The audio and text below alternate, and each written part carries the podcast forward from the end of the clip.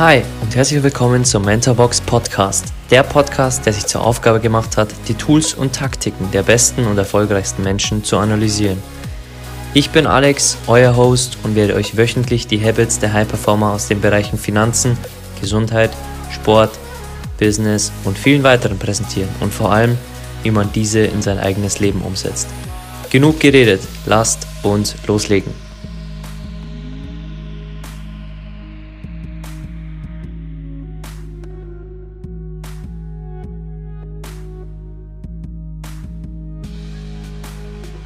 Sie haben über Ihre Eltern gesprochen. Was war die größte Lektion, die Sie von Ihren Eltern mitbekommen haben?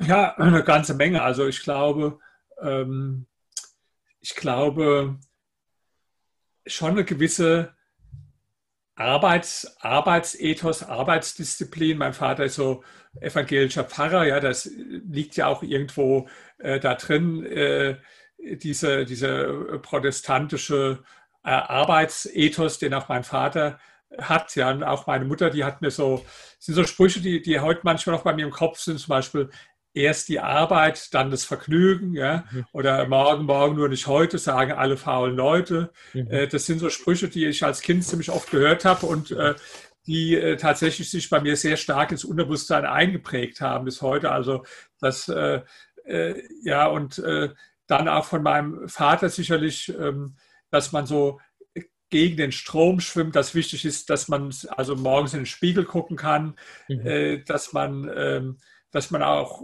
ja, frei und unabhängig seine, seine Meinung bildet. Und natürlich, klar, der Bezug zu Büchern auch. Mein Vater ist auch ein bekannter Schriftsteller. Die Bücher von ihm sind auch in viele Sprachen übersetzt worden. Und dann, das liegt natürlich dann schon auch so ein bisschen äh, in, der, in der Familie. Und der schreibt bis heute noch. Der ist jetzt äh, 91 wird im, im, März, also wird er 92 und äh, der schreibt auch einen ganzen Tag an, an Büchern äh, weiterhin noch. Ja. ja. Also da habe ich schon eine Menge äh, mitbekommen. Das ist ja auch schön, wenn man sich über die Sachen bewusst ist. Andererseits gibt es auch immer wieder Dinge, wo man sich emanzipieren muss, wo man auch, sagen wir mal, Glaubenssätze durch die Erziehung mitbekommen hat, die dann einem eher hindern im Leben. Also zum mhm. Beispiel bei mir zu Hause war es so, dass Geld eher als was Negatives angesehen wurde. Eher, ja, also man ist ja auch so bei, typisch eigentlich für den evangelischen Pfarrer, dass man dann zum Geld eher so eine negative Beziehung hat. Ja, das war erst was, wo ich mich relativ spät auch, da war ich Ende 30, von gelöst habe und diese negativen Glaubenssätze zum Thema Geld jetzt äh, beseitigt habe. Oder Sport war auch ganz, äh, also mein, mein Vater hat, hat noch nie im Leben Sport gemacht und hat sich auch die für Sport auch nur das geringste bisschen interessiert. Ja. Mhm. Das waren so Dinge, wo man dann schon auch Neues entdecken und den, den eigenen Weg finden muss. Ja. Mhm. mhm. Und äh, ja, mit dem Sport war es Beispiel bei mir so, ja, ich, ich war in der Schule sogar, da da bin ich nicht mal in den Sportunterricht gegangen, weil ich war sehr unsportlich und außerdem war das nachmittags und da habe ich immer meinen Mittagsschlaf gemacht, so dass ich also ich war sonst äh, meistens ziemlich gut in der Schule und da habe ich gedacht, da kannst du auch einen Fall dir leisten, wo du äh, ohne Leistung hieß es, also steht auch noch bei mir im Abiturzeugnis steht, bei den Noten steht äh, Sport ohne Leistung, also das ist gleich sechs, ja, weil ich halt nicht hingegangen bin. Und dann hatte ich aber einen Biologielehrer, das war mein Leistungskurs Biologie, den habe ich sehr bewundert, ein, ein toller Typ und der war Präsident vom Hessischen Gewichtheberverein. Mhm. Und der hat mich dann mal zum Gewichtheben äh, mitgenommen. Da habe ich gesehen, aha, äh, die Vorstellung, die ich so hatte früher, ja, so Muskelprotz mit Spatzenhirn, hat man immer so gesagt. Ja, das, mhm. das, das ist Quatsch. Das muss gar nicht sein. Der hat viele Muskeln gehabt und, und hat aber, äh, war ein hochintelligenter Mensch gleichzeitig. Ja. Mhm. Und das heißt also, es ist gut, wenn man von den Eltern äh, wie bei mir wichtige Dinge mitgegeben äh, bekommen hat im Leben, ja. Aber es gibt auch ein paar Dinge, wo es dann wichtig ist, dass man mal äh, Dinge auch äh, korrigiert, in äh, Frage stellt und, äh, und dann selbst für sich auch Neues entdeckt oder äh, alte Glaubenssätze, die man jetzt durch die Erziehung vielleicht vermittelt bekommen hat, austauscht gegen andere. Mhm, ja, das mit dem äh, Geld ist wie Klopapier, das Ihre Eltern ja auch immer gesagt haben. Das haben ja. Sie mir jetzt vorweggenommen, das zweite Thema. Wie kommt man durch so Glaubenssätze, äh, wie kommt man da drüber hinweg oder wie verändert man die sich äh, für sich? Also soll man da vielleicht Bücher lesen, soll man mal Seminare besuchen, soll man einfach mal mit anderen Menschen sprechen, die sowas schon äh, für sich verändert haben? Oder was, was wären so Ihre Tipps, wenn man Glaubenssätze hat von der Kindheit, von der Jugend und die einfach nicht wegbekommt? Dass man vielleicht zwar sicherheitsorientiert ist wie Sie, aber Sie investieren ja auch in Immobilien, in Aktien und ähm, jeder, der sicherheitsgetrieben ist, der wird wahrscheinlich eher noch sein Geld auf dem Sparbuch haben und nicht in Aktien investieren. Also wie bekommt man diesen Wechsel dahin, dass man zwar diese Glaubenssätze hat und kennt von zu Hause noch, aber dass man die jetzt positiv verändern möchte? Ja, vielleicht ähm, ist es auch gar nicht so, dass man einfach einen Glaubenssatz sagen wir, abschafft, ja, mhm. sondern das ist eher so, so ein dialektischer Prozess. Also vielleicht kennen das manche äh, von, äh, äh, von Hegel, von dem großen Philosoph, wo das ja so war, dass man, ähm, dass man einen Widerspruch hatte oder eine, eine These und eine Antithese und das wird dann, wie er sagt, aufgehoben in was äh, hören, wo also beides im Grunde drin äh, enthalten ist. Ja? Mhm. So, weil Sie jetzt das Beispiel Sicherheitsorientierung angeführt haben, ist es auch bei mir äh, so. Also diese extrem sicherheitsorientierte Einstellung, wenn ich die jetzt beibehalten hätte, klar, dann hätte ich auch nie meine eigene Firma gegründet. Umgekehrt, wo ich dann eine Firma gegründet habe, da war ich dann nicht äh, ist an dem Tag auf einmal vom Sicherheitsmensch zum äh, Hochrisikomensch äh, geworden. Mhm. Wollte ich nicht, würde ich auch sicherlich nie werden. Ich habe dann aber erkannt, wie das Sicherheitsstreben mir auch als Unternehmer sogar nützt. So klar, ich musste mhm. einmal über meinen Schatten springen und eine Firma gründen, aber ich habe das auch angenommen und akzeptiert und, und habe dann auch meine Firma ziemlich sicherheitsmäßig ausgerichtet. Also ich habe zum Beispiel ein diversifiziertes Kundenportfolio gehabt, wo ich jetzt kein Schlüsselrisiken hatte mit äh, wenigen Kunden, mit denen man dann einen Großteil des Umsatzes macht, sondern ich hatte dann meiste Zeit mit keinem Kunden mehr als drei Prozent vom Umsatz gemacht. Ja. Ich hatte sehr hohe Gewinnmargen, mhm. auch aus Sicherheitsgründen, weil ich der Meinung bin, äh, wenn man jetzt eine kleine Gewinnmarge hat, dann ist man ja schneller im Minus drin, im Verlust, als wenn du einen großen Puffer hast mit sehr hohen Gewinnen hast. Ja. Also es hat mich auch getrieben, dann sehr hohe Gewinne zu machen. Ja ich äh, hatte selbst einen sicherheitsorientierten Büromietvertrag, der, der den Vermieter zehn Jahre gebunden hatte, aber ich hatte äh, eine Exit-Möglichkeit jedes Jahr mit besonderem Kündigungsrecht. Also das waren alles Dinge, äh, die, sagen wir mal, dann schon auch mir genützt haben. Und deswegen mhm. ist es mit Glaubenssätzen so, dass es jetzt nicht einfach darum geht, wie das so manchmal die Leute sich vorstellen, ich tilge den jetzt aus und ersetze das Gegenteil. Vielleicht ist es auch manchmal nötig, aber manchmal kann es auch einfach sein, ähm, in dieser dialektischen Form, ich hebe den jetzt auf und bewahre mir das Positive, mhm. Äh, was auch in dem Glaubenssatz äh, drin gesteckt hat, ja, aber streife behinder behindernde oder nicht hilfreiche Elemente in dem Glaubenssatz dann ab. Mhm. Ja, ja, ja, da sieht man, man muss nicht dagegen ankämpfen, sondern man kann es für sich nutzen. Einfach wenn man, wenn man diese Sicherheit in andere Bereiche mitnimmt und dann einfach für sich umsetzt, was das heißt und trotzdem dann diesen Mut aufbringt, weil es ist ja kein hohes Risiko, dass sie da eingehen, sondern sie haben ja nur den Mut, die Firma zu eröffnen und ähm, in Dinge reinzugehen mit ihrer Firma, aber dass sie trotzdem die Sicherheit besitzen und die Dinge so absichern, dass es so passt, das äh, zeigt, dass man das auch für sich nutzen kann, dass vielleicht andere sagen würden, dass es ein negativer äh, Punkt wäre oder ein Nachteil, wenn man ins Unternehmertum gehen möchte, wenn man viel Sicherheit sucht. Also sehr. Also ich, ich sage mal noch mal ein Beispiel auch dazu, ja. Ähm, ich frage ja oft die Leute, ob sie sich selbstständig machen sollen. Und ich kann jetzt nicht so einfach Ja sagen.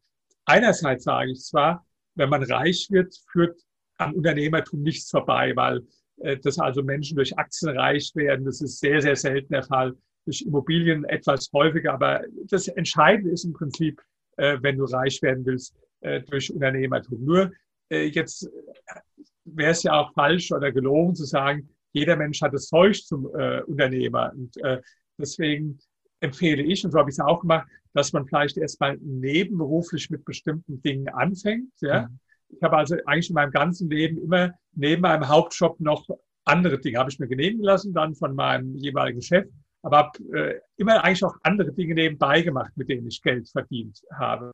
Und da gewinnt man ja auch eine gewisse Sicherheit dann dadurch, äh, habe ich überhaupt das Zeug dazu, ja. Jetzt einfach, ja, ich will also, es gibt Leute, die, die scheitern irgendwo in ihrem Beruf als Angestellter und sagen als Konsequenz, ich mache mich selbstständig. Mhm. Da, das, das kann gut gehen, aber das geht auch in vielen Fällen schlecht, weil äh, die, die waren schon als Angestellte, haben sie irgendwelche Defizite gehabt und hoffen dann, äh, dass, äh, dass es selbstständig dann äh, gut weitergeht. Aber äh, auch in der Selbstständigkeit nehmen sie dann diese Defizite mit und äh, werden dann da auch nicht erfolgreich. Ja? Deswegen kann man das jetzt also nicht so jedem Menschen einfach empfehlen, äh, gut, dann, dann kündige jetzt mal. Aber was ich jedem empfehlen kann, gerade wenn er auch ein bisschen sicherheitsorientiert ist, äh, fang doch mal nebenberuflich an, irgendwas zu machen, was dir Freude macht, mit dem du Geld verdienst, aber möglichst nicht gegen Stundenlohn. Also ich mache mal ein Beispiel, äh, wo ich meinen ersten äh,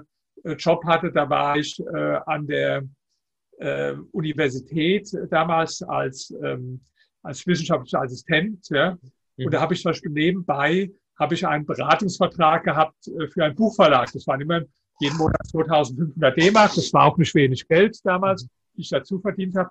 Dann habe ich äh, Artikel geschrieben für viele Zeitungen, Süddeutsche, Frankfurter Allgemein, äh, Frankfurter Allgemeine, auch für den Rundfunk, was noch mehr Geld gebracht hat, für Deutschlandfunk und so weiter.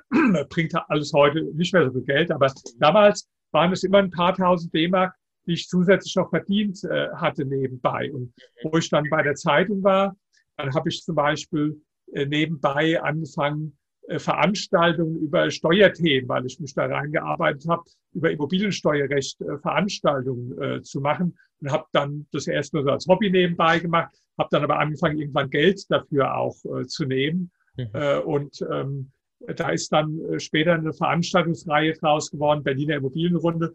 Da gab es jetzt schon 360 Veranstaltungen in den letzten 20 Jahren. Ja, aber das ist mal nebenberuflich äh, ursprünglich äh, entstanden. Ja? Mhm. Und mhm. äh, wenn sich das mal vielleicht äh, jeder, der Angestellter ist, überlegt, äh, gibt es denn irgendwas, wo ich nebenberuflich Geld verdienen kann, aber bitte nicht jetzt gegen Stundenlohn. Also das, da halte ich jetzt äh, in der Regel nicht so viel davon. Ja? Also nicht mhm. jetzt nebenbei Taxi fahren oder irgendwo Kellnern oder das so die typischen Jobs, die die Leute machen, sondern überlege mal, ob du vielleicht im Internet oder wo auch immer irgendwas äh, selbstständig machen kannst nebenbei, wo du, äh, wo du Geld mit äh, äh auch verdienen kannst. Ja. Dann siehst du ja, äh, es ist ja einfach probieren geht über studieren. Ja. Habe ich da Talent dafür? Funktioniert es? Und wenn ja, und so war das auch bei mir und auch bei vielen, die ich, die ich kenne, auch in meinem Buch Psychologie der Superreichen, da, da waren einige, die waren früher äh, zum Beispiel Banker gewesen, ja, und haben dann nebenbei angefangen, irgendwas zum Beispiel im Immobilienbereich äh, selbstständig zu machen und wo, wo sie dann gemerkt haben, erstens macht ihnen mehr Freude und zweitens, sie verdienen sogar in ihrem Nebenjob dann mehr Geld als im Hauptjob. Ja? Mhm. Dann erst haben die dann äh, gekündigt so in ihrem, in ihrem Hauptjob. Ja? Mhm. das ist also, ähm, das, das heißt, ich kann nicht alle Dinge jetzt, äh, muss die auch nicht willkürlich verändern. Äh, aber das war jetzt nur ein Beispiel, wenn ich jetzt sicherheitsorientiert bin und sage, ich will jetzt nicht gleich ins, äh, ins kalte Wasser springen und einfach äh, denken, ich habe eine positive Einstellung, dann wird alles gut, weil das, das ja. ist auch nicht wahr. Ja? Mhm. Dann findest du doch eine Möglichkeit, dass du sagst, ich habe die Sicherheit von meinem Hauptjob erstmal, ja, mhm. aber habe die Chancen und das Experimentierfeld von meinem Nebenjob. Und wenn es dann äh, nicht so gut läuft, dann okay, dann war es halt nichts, dann probiere ich wieder vielleicht was anderes.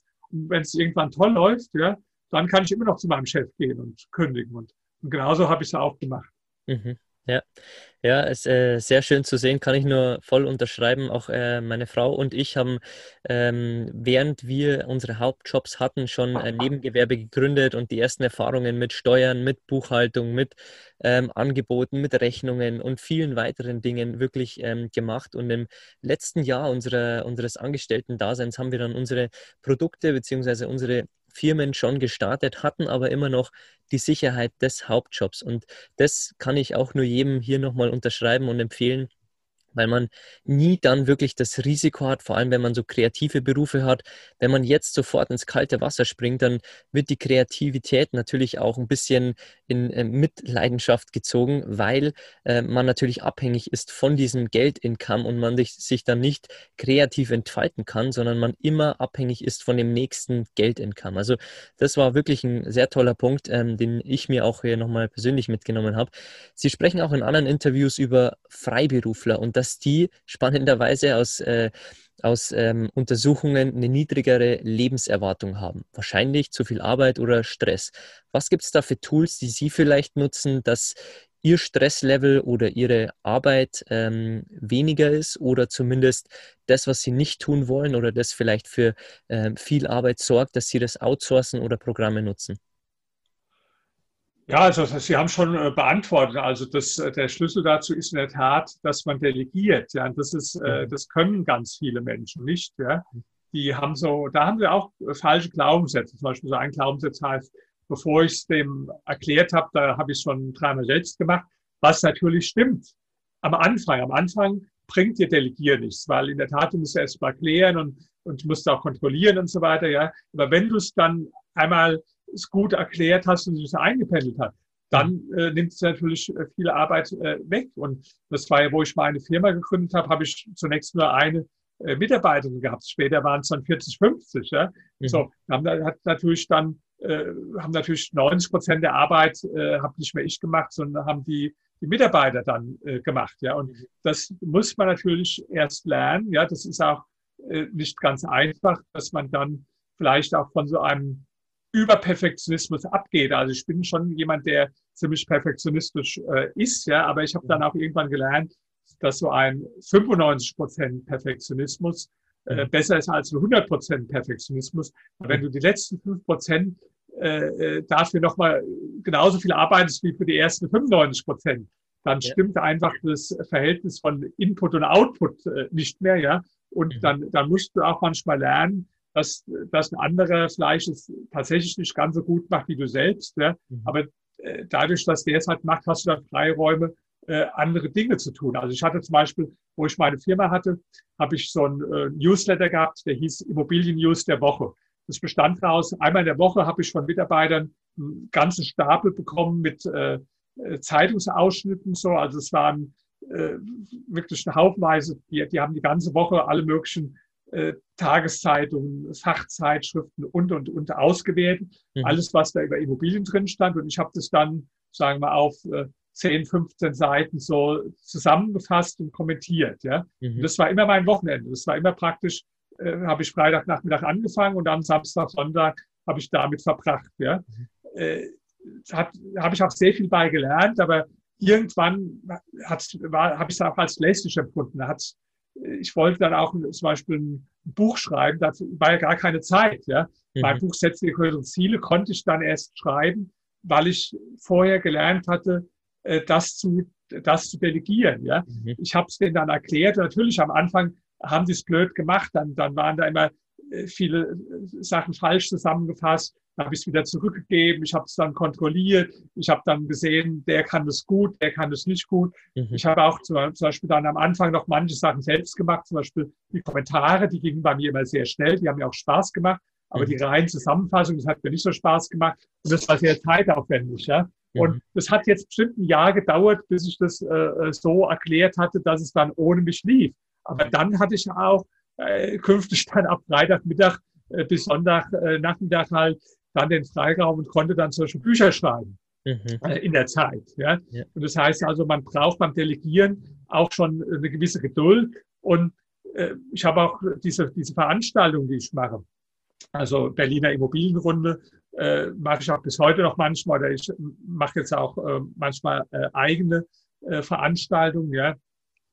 Also ich muss mir nur das Thema ausdenken, ja, mhm. aber den ganzen Rest, also da gehört ja ganz viel dazu bei so einer Veranstaltung, dass man Hotel bucht, dass man Techniker äh, bucht, mhm. dass man dann die Referenten koordiniert, dass die am, äh, auch am gleichen Tag können, dass man dann äh, die äh, schriftlich die, die Vorträge von denen anfordert, dass man denen hinterherläuft, dass man die in, in Ordner dann gibt und dann in Copyshop binden lässt, dass man Rechnungen rausschickt, äh, dass man äh, da, da mahnt und, und, und. Das sind also ganz viele Dinge, die, sagen wir mal, bei so einer Veranstaltung eigentlich äh, mehr als 90 Prozent vom Arbeitsaufwand sind. Aber mhm. das habe ich von Anfang an immer delegiert. Das mhm. haben halt andere gemacht. Irgendwelche mhm. Leute, die halt, ja, sich mal selbstständig gemacht haben, dass sie jetzt äh, so Dinge einfach organisieren und mir dann mhm. dafür eine Rechnung geschrieben.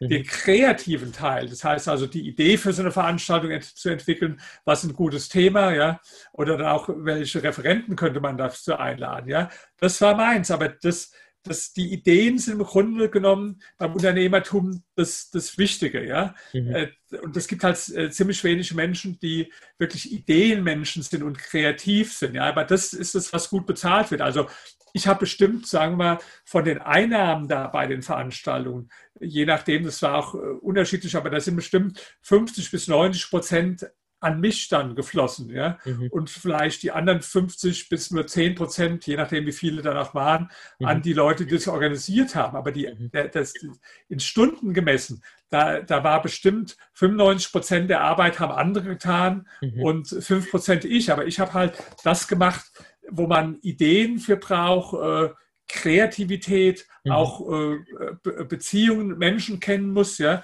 Mhm. Und das sind die Dinge, die eigentlich im Leben gefragt sind. Wenn man sich heute anschaut, die Menschen, die also wirklich sehr erfolgreich wurden als äh, Unternehmer, ja?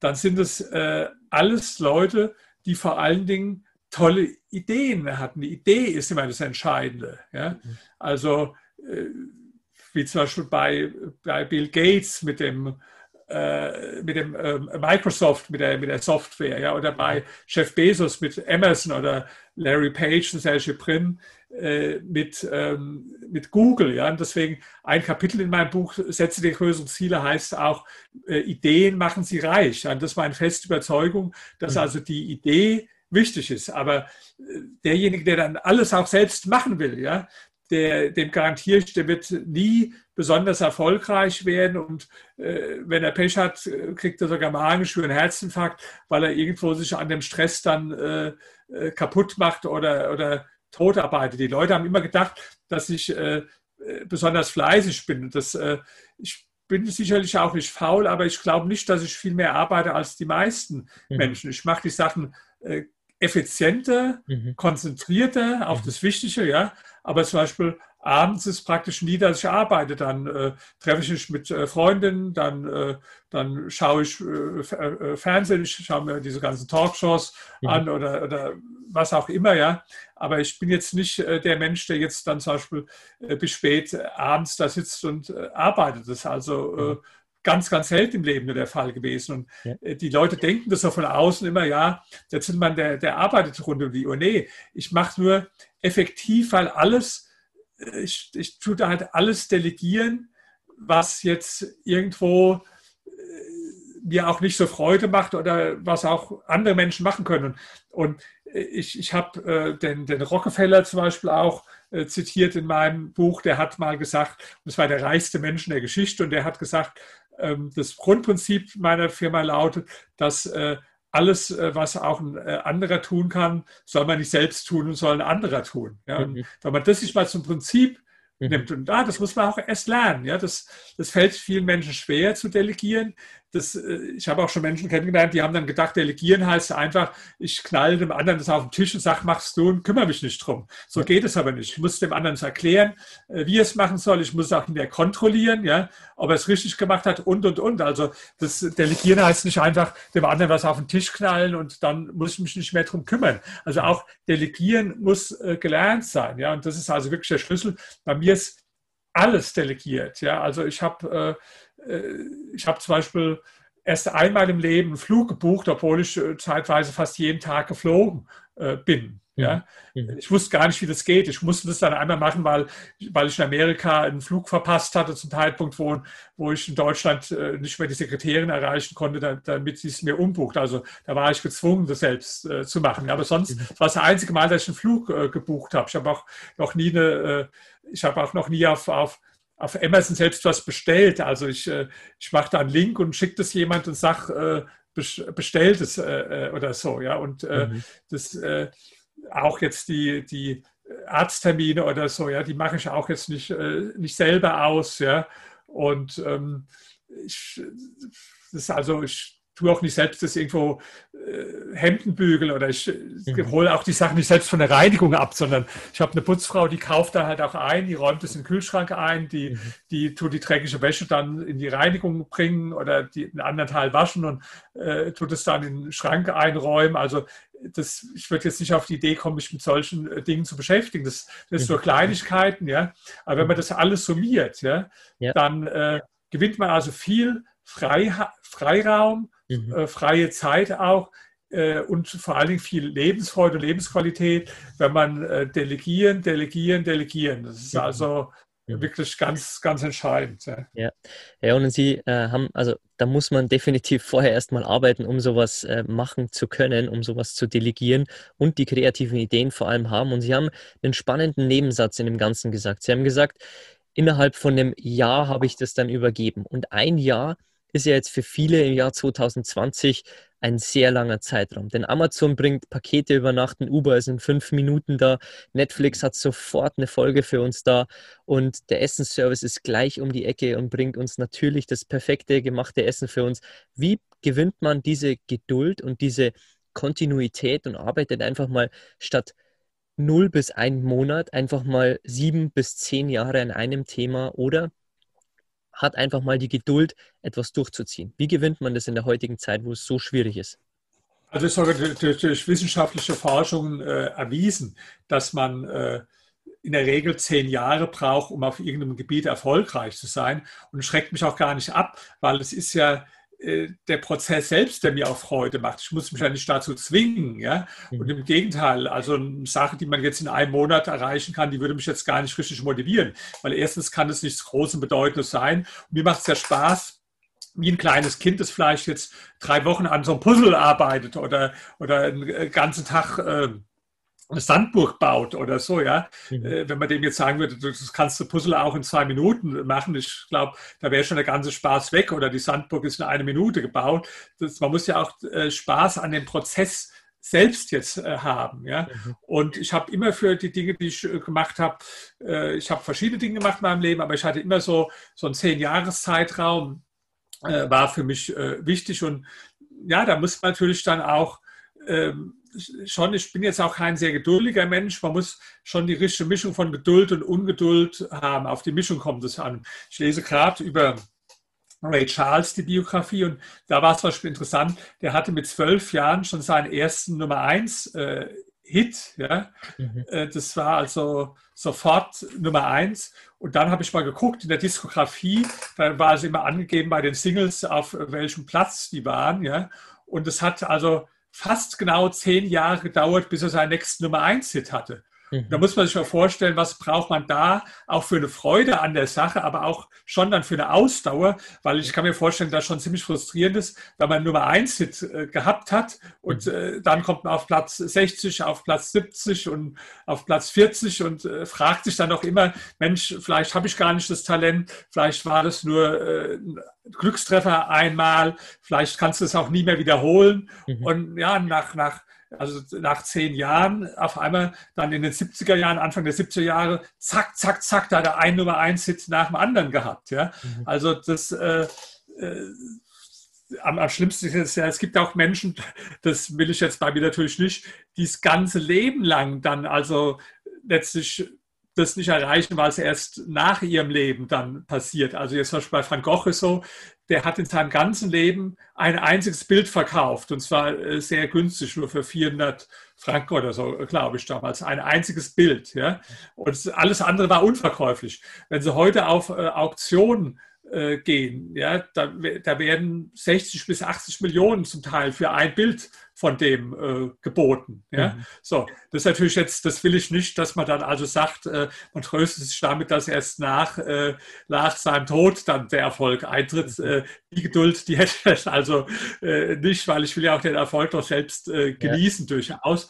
Aber ähm, trotzdem, der ist auch selbst immer, immer am Ball geblieben, so bei, bei seiner Sache. Ja, das ist mhm. jetzt, wie gesagt, eine zu extreme Ausprägung. Aber äh, wenn man Arnold Schwarzenegger anschaut, ja, der hat auch schon, was der gemacht hat, ob es im Bodybuilding war oder im Filmgeschäft oder in der Politik, das hat schon eine Weile äh, gedauert äh, dann immer. Also ich bin einerseits schon Anhänger von auch verschiedene Dinge in meinem Leben zu probieren, aber jetzt nicht drei Monate das und drei Monate das, ja, mhm. weil auf dem Weg ähm, kann also kein Mensch erfolgreich sein. Mhm. Ja, sehr schöner Punkt. Kommen wir mal zu Ihrem normalen Tagesablauf. Wir haben ja das Telefonat jetzt oder den Zoom-Call in der Früh. Wie sieht so Ihr üblicher Tag aus? Also wie, wie wachen Sie vielleicht auf? Haben Sie da ein paar Routinen am Tag? Wie sieht so ein Tag in dem Leben von Rainer Zietelmann aus? Also ich stehe meistens äh, ziemlich früh auf, so im derzeit so zwischen halb sechs und sechs. Ja, gibt mhm. aber auch Zeiten, wo ich so eher zwischen sechs und sieben aufstehe. Ist mal ein bisschen unterschiedlich. Und ja, dann ähm, in der Regel fange ich, äh, also ich frühstücke äh, relativ, relativ äh, rasch dann. Ich habe einmal sofort Hunger äh, am, am Morgen. Ja. Und äh, dann äh, tue ich meistens e irgendwas schreiben oder, oder lesen. Ja. Mhm. mhm. Ich, also wenn ich ein Buch schreibe, dann fange ich gleich schon früh an, äh, Dinge zu schreiben und Dinge zu lesen. Jetzt in der mhm. Corona-Zeit äh, gehe ich schon äh, vormittags zum, zum Sport. Ja. Früher bin ich, ähm, bin ich dann später abends zum Sport äh, gegangen, aber gehe ich dann manchmal vormittags äh, zum, zum Sport. Ja. Dann zum Beispiel heute, jetzt nach unserem Gespräch, als nächstes ähm, habe ich ein äh, Englisch-Nachhilfeunterricht. Das ist eine spezielle Trainerin, um mhm. äh, deutschen Akzent zu verlieren. Also sie hat auch ein Buch darüber geschrieben, wie man äh, deutschen Akzent äh, verliert beim englischen Sprechen. Mhm. Und da mache ich dann jetzt äh, nachher eine Stunde Übung mit der. Das mache ich im Moment äh, zwei bis dreimal äh, die Woche und werde es auch die nächsten Monate so durchziehen. Ist relativ teuer, kostet also 200 äh, Euro die Stunde, ja, aber mhm. das, das leiste ich mir mal, weil ich sehr viel international halt spreche, ja, und ähm, ich habe halt gesehen, das habe ich auch durch die erst gelernt, dass man einfach viele Worte definitiv falsch, falsch ausspricht als, als Deutscher. Ja? Und das, mhm. das mache ich zum Beispiel im Moment. Also ähm, heute werde ich vielleicht mal nicht zum Sport gehen. Normalerweise gehe ich fünf bis sieben Mal die Woche zum Sport. Aber heute ist wahrscheinlich eher mal der Tag, äh, weil wir jetzt das Interview haben. Danach habe ich dann, äh, kann aber auch sein, dass ich noch äh, trainieren gehe. Dann mittags schlafe ich immer, ja. Mhm. Also das ist mein Leben lang schon. Ich war nur in der Zeit, wo ich mal angestellt war, bei dem Verlag damals und bei der Zeitung, da, da konnte ich halt den Mittagsschlaf nicht machen. Ja? Mhm. mhm. Äh, aber sonst ist also so, dass ich mein Leben lang äh, immer mittags schlafe und in den Jahren, wo ich also viel immer in anderen Städten unterwegs war, geflogen bin, da konnte ich dann zwar auch da nicht schlafen, aber ich habe dann morgens im Flieger immer geschlafen und beim Rückflug auch, da hatte ich also sogar dreimal Schlaf. Ja. Mhm. Äh, manchmal ist es also so, ich schlafe also mindestens zweimal am Tag. Kann aber auch manchmal sein, dass ich dreimal am Tag äh. Schlafe. Nachts halt nicht so lange. Nachts sind es halt äh, in der Regel nicht länger als sechs Stunden, manchmal auch kürzer. Aber am Tag ist dann schon eine Stunde. Also richtig so dann im Schlafanzug ins äh, Bett legen und äh, dann äh, logischerweise Handy aus, Klingel aus und so weiter. Dann schlafe ich und Nachmittagsschlaf. Da brauche ich schon so ein bisschen erst, bis ich dann wieder in die Gänge komme und fit werde. Ja, dann erledige ich manchmal äh, E-Mails, die reinkommen oder so, und tut dann nochmal lesen. Also ich bin eher der Mensch, der morgens schreibt ja, und nachmittags dann liest. Ja. Mhm. Aber dann, wenn es dann so auf, auf sieben, acht äh, äh, zugeht, ja, dann ist äh, in der Regel so, dass ich an meisten Tagen äh, Besuch bekomme von einer von meinen Freundinnen, also ich muss dazu sagen, ich habe ich hab äh, mehrere Freundinnen, ja, mhm. und dann kommt halt eine von den äh, Freundinnen äh, zu, zu Besuch dann, ja, und dann verbringe ich, äh, verbringe ich mit der den, äh, den Abend. Und wenn ich alleine bin, ja, dann, ich bin jemand noch äh, aufgrund von meinem Alter, der viel Fernsehen guckt, aber jetzt eigentlich wenig, wenig Filme oder so, sondern diese ganzen politischen Sendungen, äh, die, diese ganzen Talkshows und so, mhm. die, äh, die gucke ich dann abends noch. Ja? Mhm. Also insofern wird der Abend dann schon eher relaxed verbracht. Und ja, und äh, in, jetzt in Corona-Zeiten geht es nicht, aber normalerweise bin ich auch an bestimmt drei, vier Abenden in der Woche äh, essen. Ich habe so ein Lieblingsrestaurant Shiner Club heißt es in Berlin, ja. Mhm. Und äh, da bin ich Mitglied und äh, da treffe ich mich dann oft mit Leuten auch beim, äh, beim Abendessen. Also mhm. da habe ich auch, wo ich meine Firma hatte, dann, ich habe also nie abends im Büro gesessen, ja, das habe ich noch nie im Leben getan, sondern ich habe dann so Besprechungen halt gehabt beim Essen, aber das ist dann so, geht fließend von der Arbeit, ja, zum Vergnügen über, weil man dann halt nicht da jetzt äh, konzentriert arbeitet, sondern ich, ich lerne, ich, ich, treffe mich gerne mit Menschen, lerne Menschen kennen, mhm. kennen und das geht jetzt natürlich nicht in der Corona-Zeit. Ja. Da, da fällt es halt mit dem, mit dem Abendessen weg. Da verbringe ich dann halt äh, mehr Zeit äh, zu Hause. Ja. Mhm. Mhm. Bevor ich zu meiner Abschlussfrage komme, mit wem würden Sie sich gerne zum Abendessen treffen, egal ob tot oder lebendig, wenn Sie die Möglichkeit hätten, durch die ganzen Menschen, die Sie analysiert haben?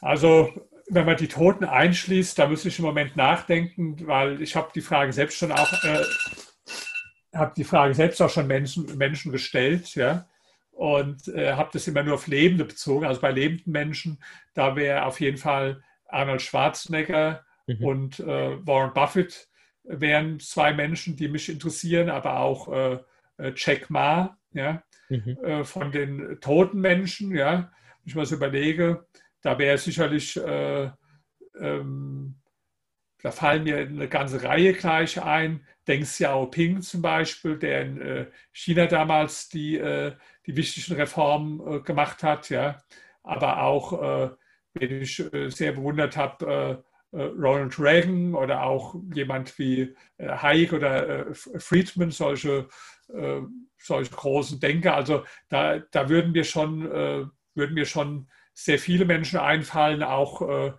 ja, auch Menschen, über die ich in meinen Büchern geschrieben habe, die ich, die ich nicht die ich nicht kennengelernt habe, zum Beispiel Stephen Hawking, ja, mhm. äh, den ich äh, absolut faszinierend finde, mhm. Albert, Albert Einstein, den ich auch äh, äh, absolut faszinierend finde. Ja, dann würden mir natürlich äh, viele, äh, sagen wir, schöne Frauen äh, einfallen, mit denen ich also äh, mich, äh, die ich nicht kenne, mit denen ich mich sehr gerne treffen würde. Ja.